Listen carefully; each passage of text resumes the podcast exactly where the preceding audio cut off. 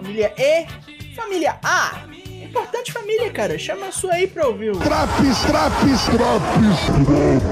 Eu sou o Douglasinho do Four Corners Wrestling Podcast. Este é o Monday Night Raw de 15 de agosto, em seus quase 10 minutos de sempre. Papai, mamãe, titia, vovô, vovó, sobrinha, cachorro, gato, galinha, geral ligado no Four Corners aí.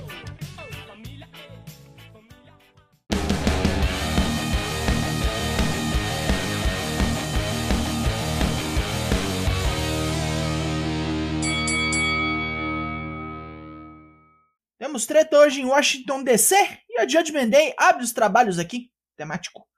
A facção destruiu os mistérios semana passada, acabou com o espírito de Dominic. Isso é apenas uma amostra do que vão fazer com Ed semana que vem. Damien Priest diz que não precisa do resto do grupo para matá-lo e vai meter os pregos finais no caixão do louro. Toronto não será mais sua cidade natal, será o lugar onde Priest o mandou de volta para o inferno. E não vai ser sua aposentadoria, não. Beth Phoenix vai ter que limpar a bunda dele e dar comida por um tubo. Rey Mysterio chega na calada e desce o cacete em Priest Finn Balor, estourando os dois com cadeiradas. Mas é pego por Rhea Ripley e é arregaçado pelos três. Enquanto Rhea e Priest o seguram, Balor dá nele um coup de gras, pisando numa cadeira em seu peito. Nossa, deu ruim demais.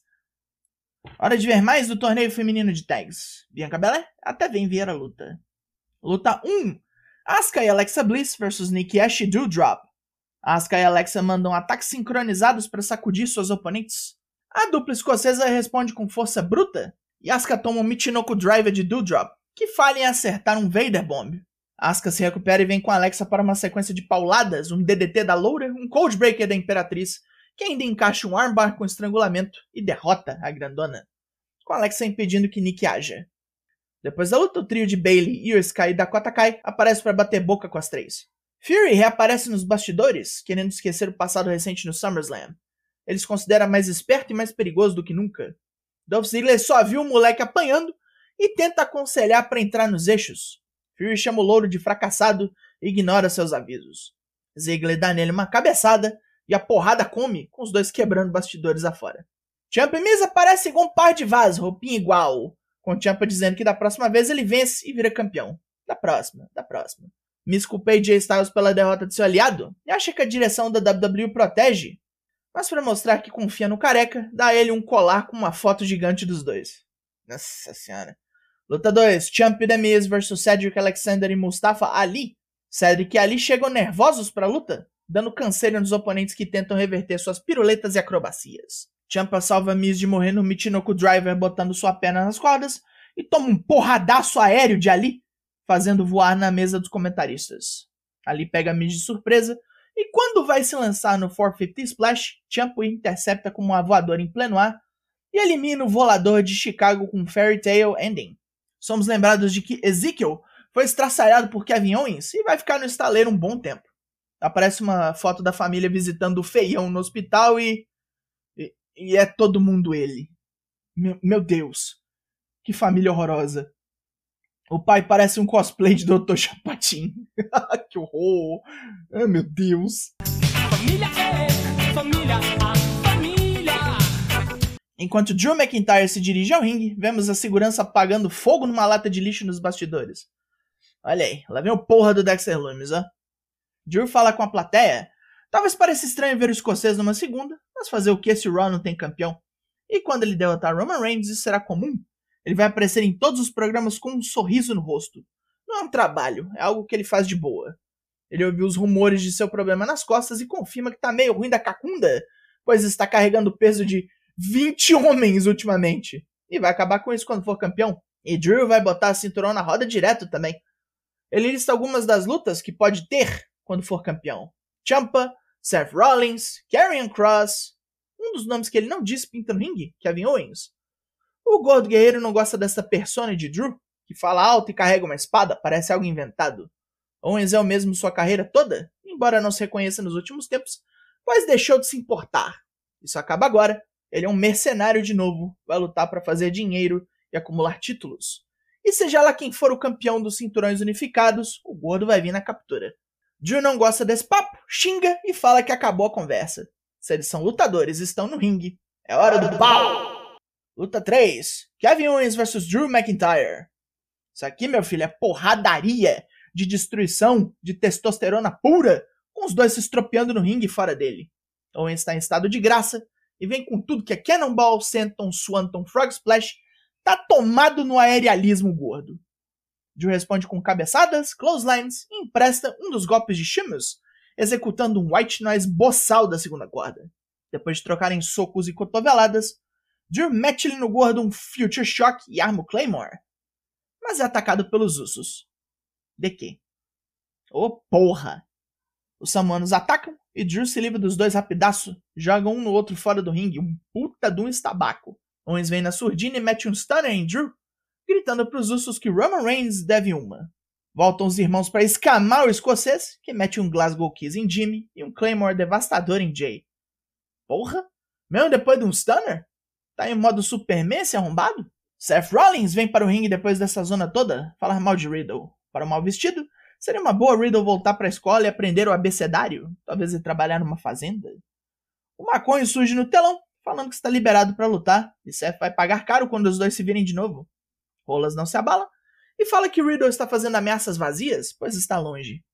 Aí é que tá, porque Riddle está no prédio e vem voado, enchendo o visionário de chutes, escapando de um curb stomp na mesa dos comentários. Depois de um joelhaço nas fuças, Seth foge pelas arquibancadas para não apanhar mais.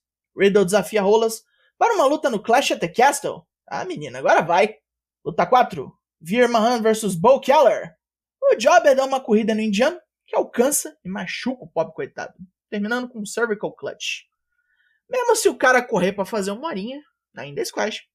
Dakota Kai está pronta para vencer. Vencer o quê? Vencer tudo. O torneio de tags com Rio Sky, o desafio de trios do Clash at the Castle e sua luta de daqui a pouco contra Dana Brooke.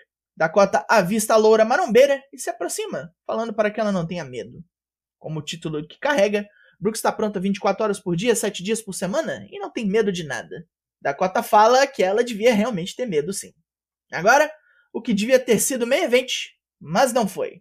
Luta 5: AJ Styles vs Bobby Lashley pelo título estadunidense. Styles sente bem a diferença de tamanho e peso do oponente, pois ataca de tudo que é jeito e quase não faz estrago. E Lashley joga o caipira em tudo que é canto do ringue, com grande estrago.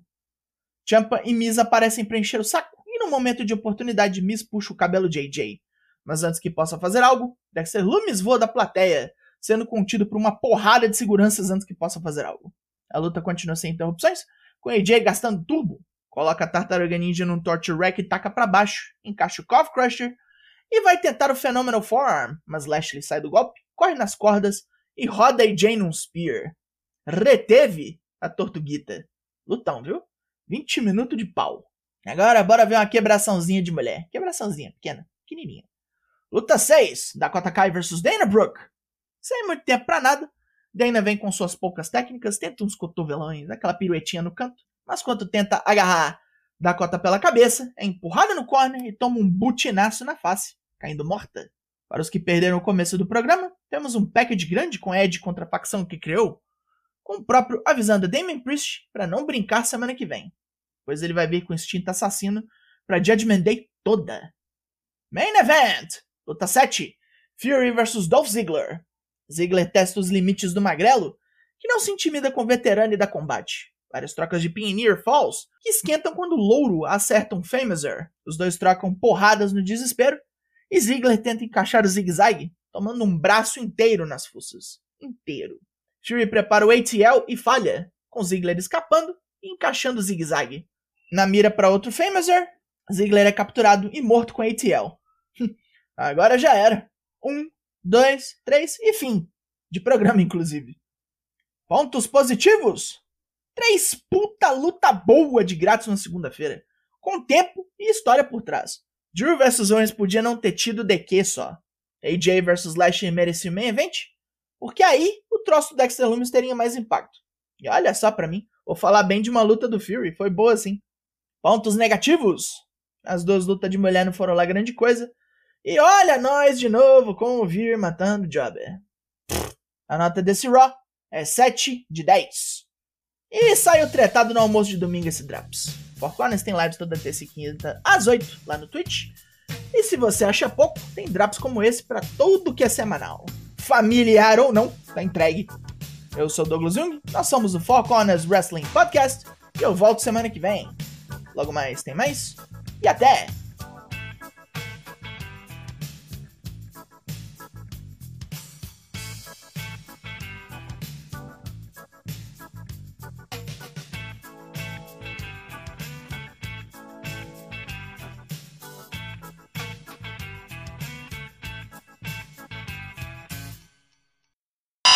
Yeah, that makes sense.